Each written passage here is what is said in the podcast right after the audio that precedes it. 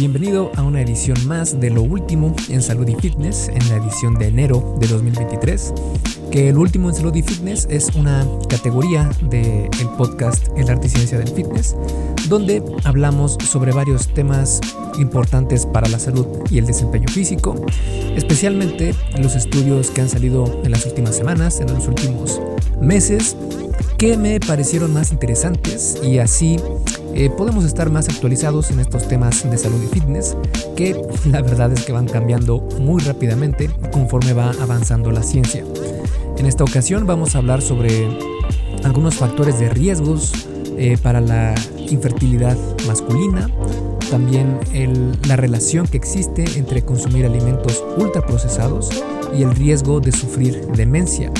También cómo el incienso, el incienso podría estar relacionado con una mejor función cognitiva en niños. Otro estudio sobre cómo podría beneficiar el mindfulness a la salud cardiovascular y también eh, cómo despertarse sintiéndose más alerta. Estos son los estudios que vamos a analizar en este, en este episodio. Pero antes quiero recordarte que te unas a Fase 1 Origen mi curso en línea para aquellas personas que van comenzando en esto del fitness, que el objetivo principal es precisamente que sea el origen, que sea la primer, el primer paso que das, pero que lo hagas de forma correcta y sustentable, porque de nada va a servir que empieces con lo más extremo, porque generalmente eso suelen hacer la mayoría de las personas, empezar con lo más extremo y lo que pasa Después es que solo pueden estar con ese plan, con esa programación durante un par de semanas, tal vez algunos meses, y lo dejan. Ya no siguen con, esa, con ese plan. Por lo que fase 1 origen quiere ser diferente en ese aspecto y lo que hace es hacer las cosas bastante, bastante accesibles y sustentables a lo largo del tiempo para que puedas seguir años, décadas incluso, ya comiendo mejor y haciendo ejercicio. Si quieres conocer qué es lo que incluyen estos cursos, porque son dos, uno para hombres y otro para mujeres, puedes ir a esculpetucuerpo.com diagonal fase 1, todo junto, sin espacio y el número 1 con número, no con letra, fase 1. Y bueno, entonces te dejo con el episodio número 179 de la arte y ciencia del fitness, el podcast de. Yo soy Mike García y te veo en dos segundos.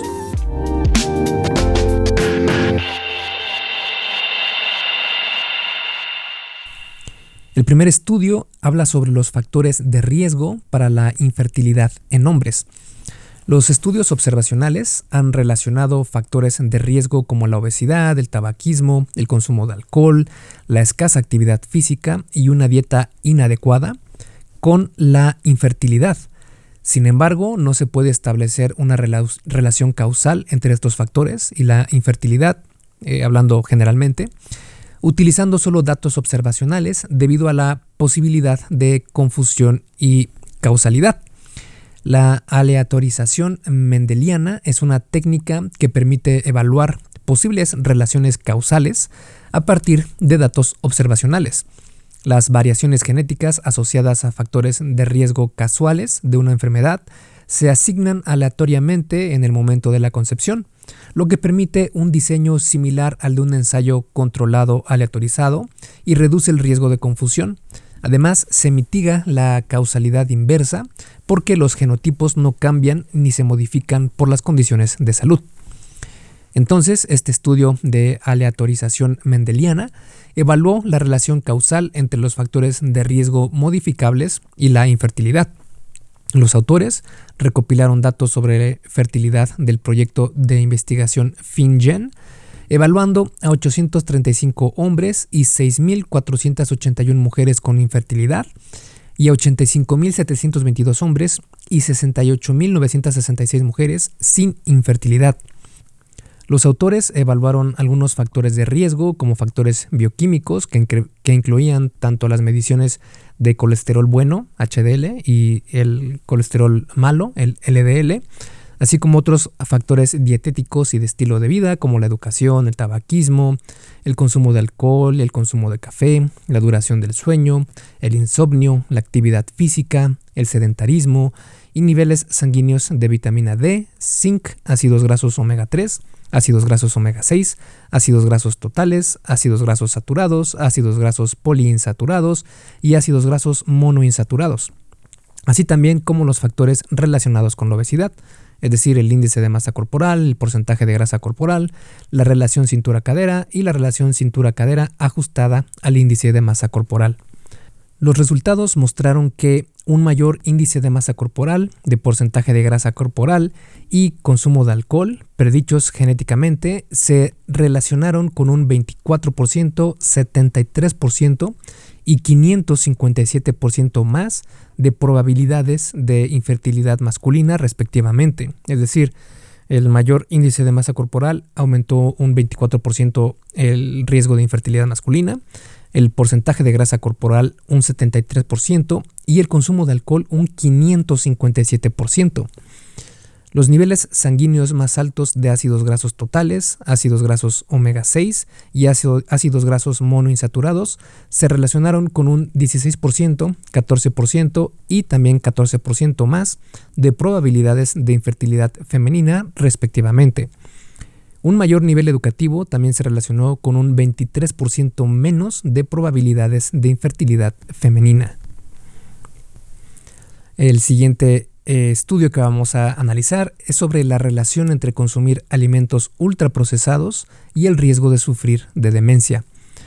Cada vez hay más pruebas de que, además de la genética, los factores relacionados con el estilo de vida, como la dieta y el ejercicio, pueden afectar al riesgo de demencia y enfermedad de Alzheimer.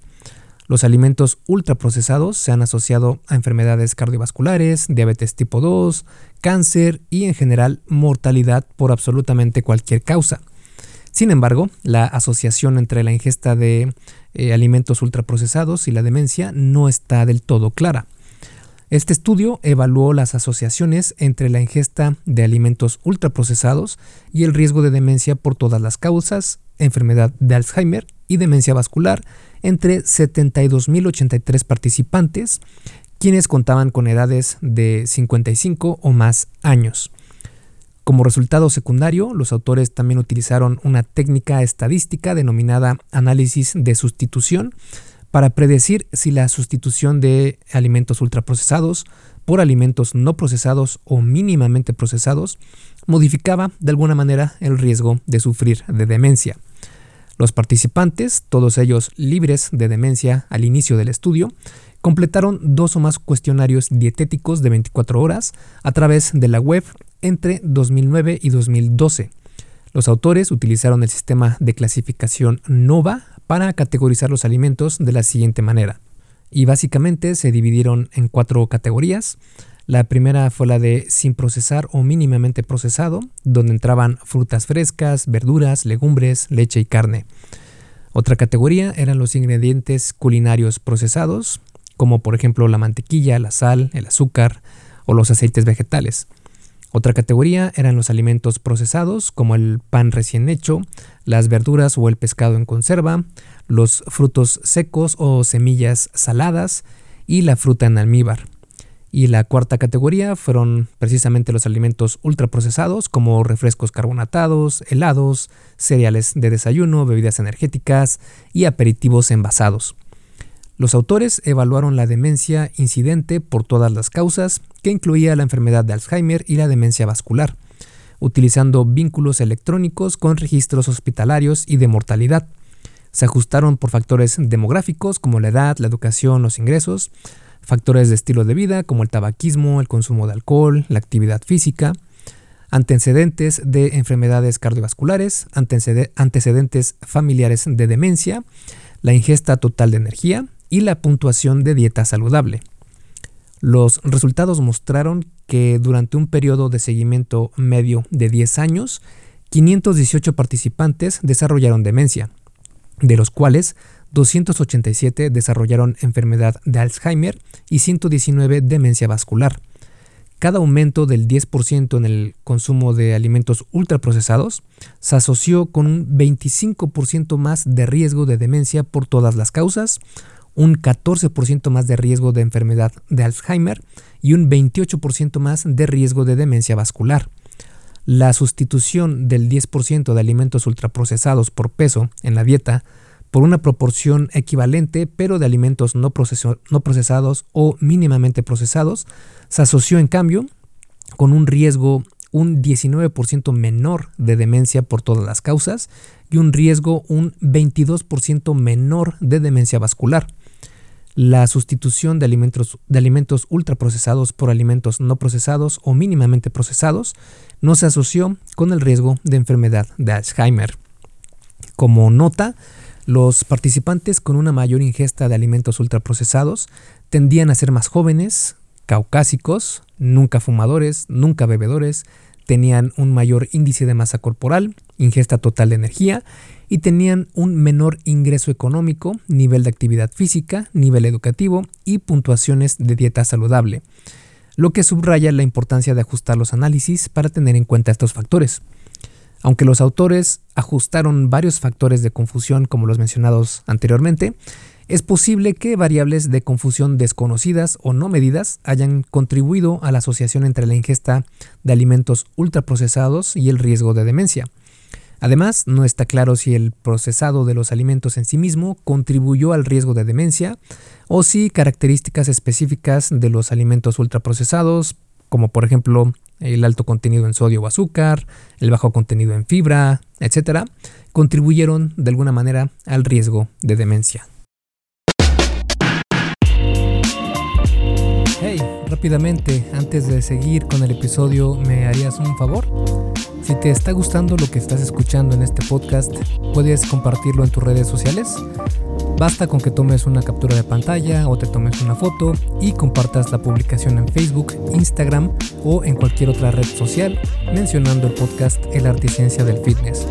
Porque simplemente con que hagas esto, que realmente no te lleva más de un minuto, me ayudas un montón a que Esculpe tu cuerpo crezca y podamos cambiarle la vida a muchas más personas. Y si haces esto, no olvides etiquetarme en la publicación para que pueda agradecerte personalmente. En Facebook estoy como blog Esculpe tu cuerpo y en Instagram como Esculpe tu cuerpo. Vale, sigamos entonces donde nos quedamos en el episodio. El siguiente estudio habla sobre el incienso y cómo podría estar relacionado con una menor función cognitiva en niños. Las pruebas observacionales sugieren que los niños expuestos a ciertos tipos de contaminación atmosférica tienen una peor función ejecutiva, un aspecto de la función cognitiva que implica la memoria de trabajo, la atención y la inhibición. La función ejecutiva se refiere a la capacidad de concentrarse y organizar los pensamientos de forma productiva. La quema de incienso, una práctica habitual que se realiza con diversos fines, puede aumentar los niveles de contaminantes atmosféricos en el hogar. Sin embargo, era necesario investigar para determinar si existe una asociación entre el uso de incienso y la función ejecutiva infantil. Este estudio transversal examinó la asociación entre el uso de incienso en el lugar y la función ejecutiva entre 8.292 niños de entre 6 a 12 años con una edad media de 9.1 años. En Guangzhou, China, los investigadores recopilaron datos sobre el uso de incienso en el hogar, preguntando a los niños y a sus padres con qué frecuencia, esto contabilizado como cuántas veces al mes, y durante cuánto tiempo, esto contabilizado por horas, se utilizaba incienso en casa. A partir de estos datos, la exposición de los participantes se clasificó en los grupos que más ajustaban a su uso del incienso, es decir, habían aquellos que nunca, es decir, cero veces al mes, ocasional, que eran más de cero o hasta dos veces al mes, o frecuente, que era prácticamente casi todos los días. Además, los investigadores calcularon el número de horas que se quemó incienso en el lugar durante el mes. Los investigadores evaluaron la correlación entre el uso de incienso y la función ejecutiva de los participantes, utilizando 10 aspectos individuales de la función ejecutiva determinados por el inventario de valoración conductual de la función ejecutiva, también conocido como BRIEF, que es una prueba de 86 ítems. Los análisis se ajustaron en función de varios factores de confusión potenciales, como la edad, el sexo, los ingresos del hogar, el ejercicio al aire libre, la densidad de población del distrito de cada participante, los humos que se generan al cocinar, el tabaquismo de los padres y las renovaciones recientes del hogar. Los resultados mostraron que en comparación con los participantes sin exposición al incienso, los participantes que tenían una exposición ocasional al incienso puntuaron peor en 5 de 10 aspectos de la función ejecutiva y los participantes con exposición frecuente al incienso puntuaron peor en 9 de 10 aspectos de la función ejecutiva. Un mayor número de horas mensuales de exposición al incienso se asoció con peores puntuaciones en 4 a 10 aspectos de la función cognitiva. Este estudio nos muestra que probablemente exista una relación entre una peor función cognitiva en niños cuando estos están expuestos al humo que emiten el incienso y esto es porque básicamente es un humo y esto es básicamente también una fuente de contaminación dentro del hogar, que tal vez para nosotros los adultos no nos afecte tanto, pero con los niños hay que tener más precaución. El siguiente estudio habla sobre cómo podría beneficiar el mindfulness a la salud cardiovascular. El estrés crónico puede aumentar el riesgo de enfermedades cardiovasculares. Las técnicas de reducción del estrés basadas en el estilo de vida, como el mindfulness, por ejemplo, están surgiendo como estrategias potenciales para aumentar la calidad de vida y mejorar los resultados de salud psicológica en personas con enfermedades crónicas. Podrían entonces mejorar también la capacidad física y los factores de riesgo cardiovascular tras una práctica de mindfulness. Para eso, este análisis, que fue un, eh, un metaanálisis de hecho que incluyó a cinco ensayos controlados, aleatorizados, que investigaron los efectos de las intervenciones basadas en mindfulness sobre la capacidad física, los factores de riesgo y el estrés, y la ansiedad en 458 participantes con un rango de edad desde los 14 hasta los 75 años con enfermedad cardíaca, es decir, ya sea que sufrieran de insuficiencia cardíaca crónica, cardiopatía coronaria o alguna enfermedad cardíaca. Las intervenciones Incluyeron un programa de educación basado en mindfulness de 8 semanas, una sesión de mindfulness de 90 minutos una vez a la semana, durante 6 semanas en total, un programa de entrenamiento en mindfulness en línea de 12 semanas, una sesión de mindfulness de 60 a 90 minutos una vez a la semana, durante 8 a 10 semanas en total, y también una sesión semanal de mindfulness de 2 horas durante 8 semanas en total. Todas las intervenciones se compararon con la atención habitual. Los resultados primarios fueron la puntuación en la prueba de caminata de 6 minutos y la frecuencia cardíaca en reposo. Los resultados secundarios del estudio fueron la frecuencia respiratoria, la puntuación de estrés y la puntuación de ansiedad. Los resultados mostraron que las intervenciones de mindfulness condujeron a una mayor puntuación en la caminata de 6 minutos, una menor frecuencia cardíaca y una menor puntuación de estrés. Sin embargo, las intervenciones de mindfulness no tuvieron ningún efecto sobre la puntuación de ansiedad o la frecuencia respiratoria. Los cinco estudios que se incluyeron se, calificaron como de alta calidad. Este metaanálisis incluyó un número muy bajo de estudios para cada resultado. En este caso fueron dos estudios en total para caminata de 6 minutos, frecuencia cardíaca, puntuación de estrés y frecuencia respiratoria, y tres estudios en total para la puntuación de ansiedad. Por lo tanto, se debe ser cauteloso al establecer conclusiones firmes relacionadas con los efectos del mindfulness sobre los resultados de salud en pacientes con cardiopatías, ya que se trata de un área en la que se han realizado muy pocas investigaciones hasta la fecha, pero nos muestra un eh, panorama de cómo el mindfulness podría ser un factor a considerar si se comprueban que puede afectar positivamente de alguna manera a este sector de la población. El último estudio que vamos a analizar en esta ocasión habla sobre cómo despertarse más alerta. Al despertar del sueño, las personas experimentan un periodo de reducción del rendimiento cognitivo y del estado de alerta, un fenómeno denominado como inercia del sueño. Aunque la inercia del sueño es temporal, su duración es variable, desde minutos hasta horas. Por lo tanto, muchas personas experimentan un estado de alerta reducido durante gran parte de la mañana lo que puede mermar su capacidad para llevar a cabo tareas importantes durante este periodo. Este estudio, de dos semanas de duración, se diseñó para investigar los factores que predicen el estado de alerta matutino. Contó con dos muestras de 833 participantes, una en el Reino Unido y otra en Estados Unidos. La muestra del Reino Unido estaba formada por 749 personas, 340 de ellas gemelos monocigóticos, es decir, idénticos, y 359 gemelos disigóticos, que son gemelos fraternos. La muestra estadounidense estaba formada por 84 personas, ninguna de las cuales era gemela.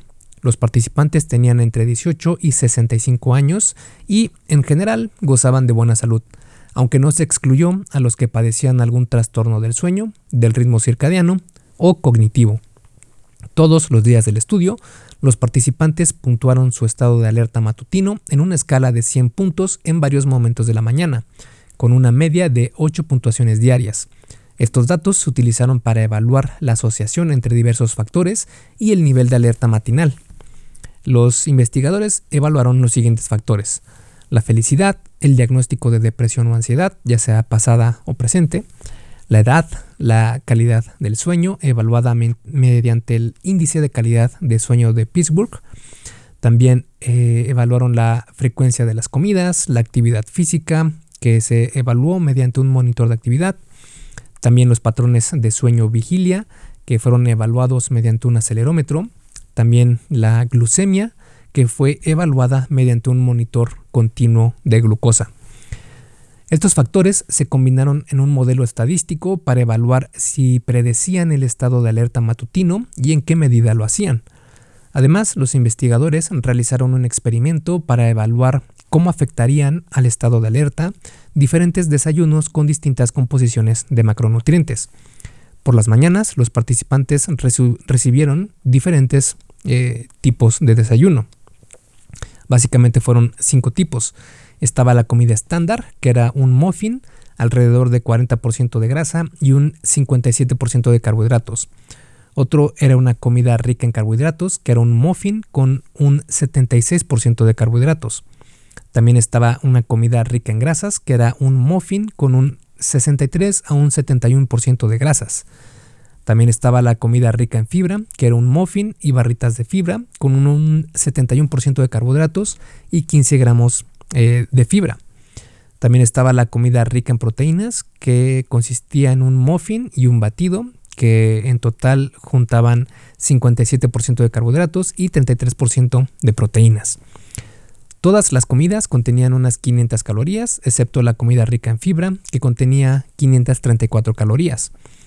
Una mañana los participantes se sometieron a una prueba de tolerancia oral a la glucosa que consistía únicamente en 75 gramos de glucosa y servía funcionalmente como desayuno ese día. Los análisis se ajustaron en función de varios factores como la edad, el sexo, el índice de masa corporal, la condición de gemelos, la hora de salida del sol y el horario de verano. Al analizar los resultados, se identificaron los siguientes factores como predictores del estado de alerta matutino. En primera, el estado de ánimo, porque los niveles más altos de felicidad diaria se asociaron con un mayor estado de alerta matutino. Sin embargo, un diagnóstico pasado o actual de depresión o ansiedad se asoció con un menor estado de alerta matutino. La edad. Una mayor edad se asoció con un mayor estado de alerta matutino. El sueño. Una mejor calidad del sueño se asoció con un mayor estado de, alerta matinal al día siguiente. Además, el retraso del sueño, es decir, dormir más tarde de lo habitual, pero no el inicio del sueño, es decir, acostarse antes de lo habitual, se asoció con un mayor estado de alerta matinal al día siguiente. Frecuencia de las comidas. El estado de alerta matutino fue menor entre los participantes que declararon comer más comidas al día, al menos 5 comidas al día, en comparación con los participantes que declararon, declararon comer menos comidas al día, de 1 a 2 o de 3 a 4 comidas al día. La actividad física. Una mayor actividad física se asoció con un mayor estado de alerta matinal al día siguiente. Sin embargo, una mayor actividad física nocturna se asoció con un menor estado de alerta matinal al día siguiente. Desayuno.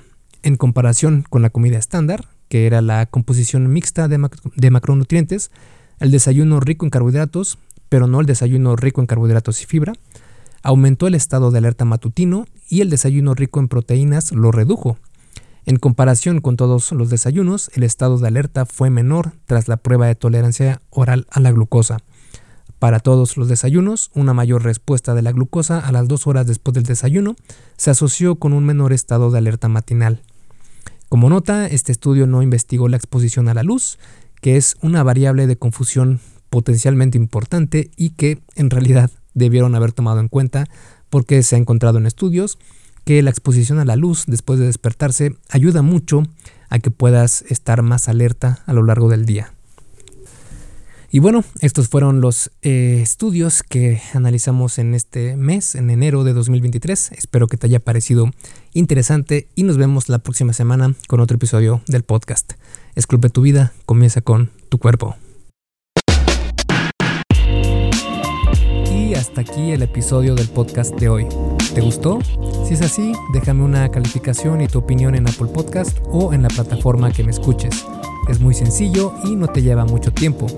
Con esto me ayudas a que el podcast suba en el posicionamiento y así podamos llegar a más personas. Si tienes alguna duda o sugerencia, puedes mandarme un email a contacto. Veo absolutamente todo lo que me llega al mail y respondo personalmente a todos. Puedo tardarme un poco por la cantidad de mensajes que recibo al día, pero ten por seguro que sí te responderé. Gracias por escuchar el podcast de la Articiencia del Fitness y espero haberte ayudado a aclarar algunas de tus dudas. Y antes de irnos, si te gustó el episodio, entonces probablemente también te guste el curso por email que tengo donde aprenderás durante 7 días sobre fitness basado en ciencia. Puedes suscribirte totalmente gratis en esculpetucuerpo.com diagonal curso gratis. Todo junto y sin espacio. Curso gratis. Me despido y nos vemos en el siguiente podcast.